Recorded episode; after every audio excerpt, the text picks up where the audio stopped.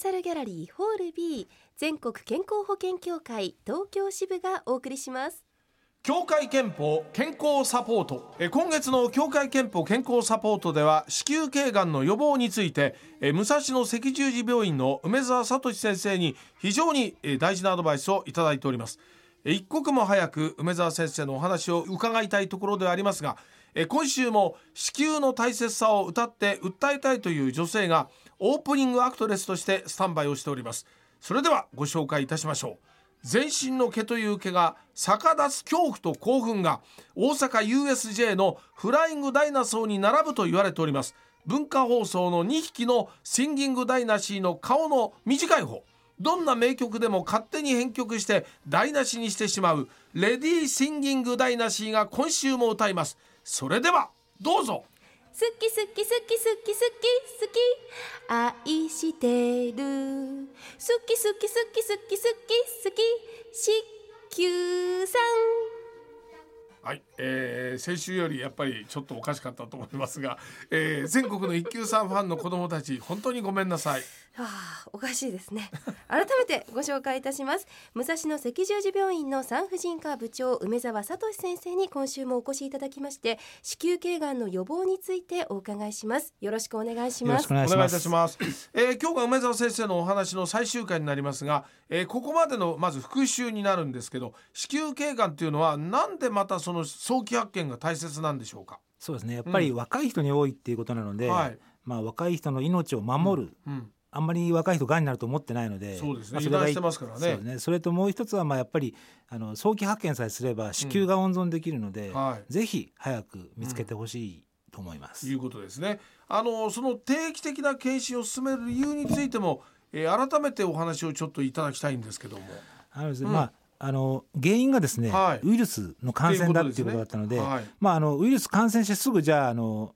がんになってしまうか、うん、そんなこと絶対なくてですね、えー、あのウイルスがですね、まあ、これ自然死っていうんですけども、うん、ウイルスが感染を起こして一般的には排除されて治ります、だから感染したからといって病気になるわけではないんです、うん、一般的にはもう排除されていくんですけど実はウイルスの中にはずるいやつがいて、ええ、その潜んじゃうっていうまあいろんなことが言われてるんですまあはっきりしたことは分かってませんけど、そこで自分の遺伝子をですね、はい、あの組み込んじゃうんですね。でそれによって複製されることで、まあ、命命っていうんですかね。ウイルスとしてはあの世世代をつないでいくんですけども、まあ、そそれが何代かすると人の体の中でがん化するっていうふうに言われててでそれがまあ一応自然史が分かってるのである程度まあ感染してもがんになるまでの期間っていうのは結構長いって言われてて、まあ、あの2年から4年ぐらいはまあ、かかるんじゃないかって言われてるので、まあ、そこを見つけたいそこを見つければ、まあ、あのこの間先週も話した怖いがんにはならないと、まあ、ぜひそこを捕まえたいっていうのが、まあ、私たち産婦人科の,、まあ、あの希望ですよね。わかりました。そういうことなんですね。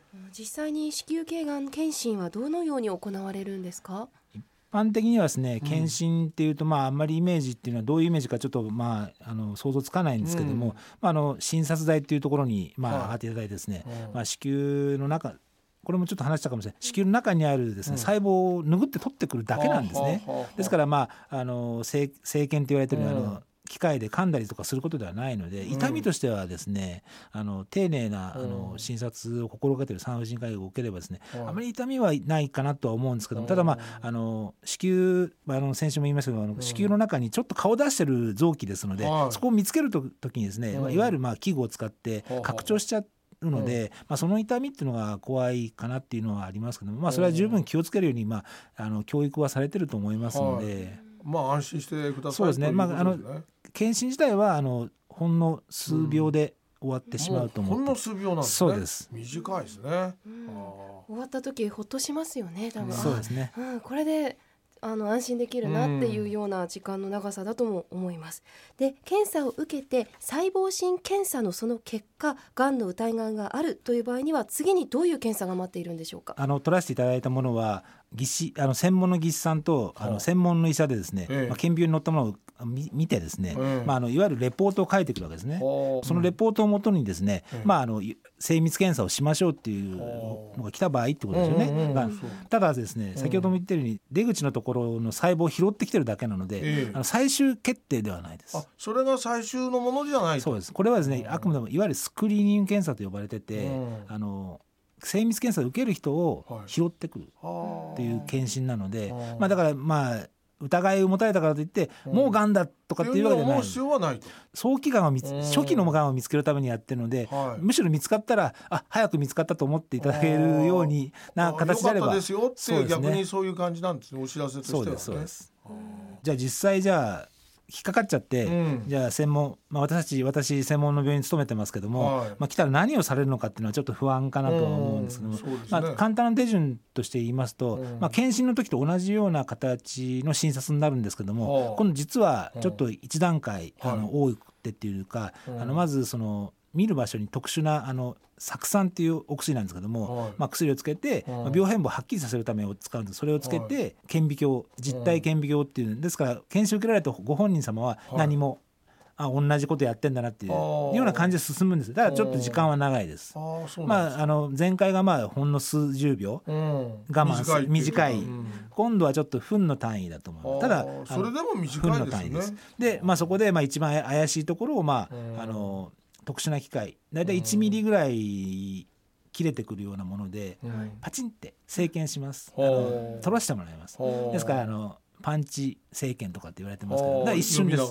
チクッと感じまあ痛み感じる人とまあいない人あのない人もいますいらっしゃいます、まあ、そんな検査をしてそれを今度はあの病理検査っていうことで、まあ、これが最終的な結果です。あそれが最終的な結果なんだ。その検査終わっては普通の生活できるんですよね。あそうです。まあそのままお帰りになられますので。あの子宮頸がん検診は何歳をめどに受診を始めるのがおすすめかということ以前も伺ったんですがもう一度改めて教えていただけますか、うん、ねまあ、あの基本的にはですね性交渉されたらですね、うん、定期検診を受けるというのが、まあ、常識的なお答えそれが目安というふうに言っていいわけですね。そうです、原因が分かってるので。わかりました。毎年受けた方がいい方もいますか？うんとですね、毎年受ける必要はないっていうのが厚生労働省の見解で、まあ、2年に一遍とは言われてるんですけども、まあ、あの毎年受ける必要がある人はこの病気が、起用歴がある人方。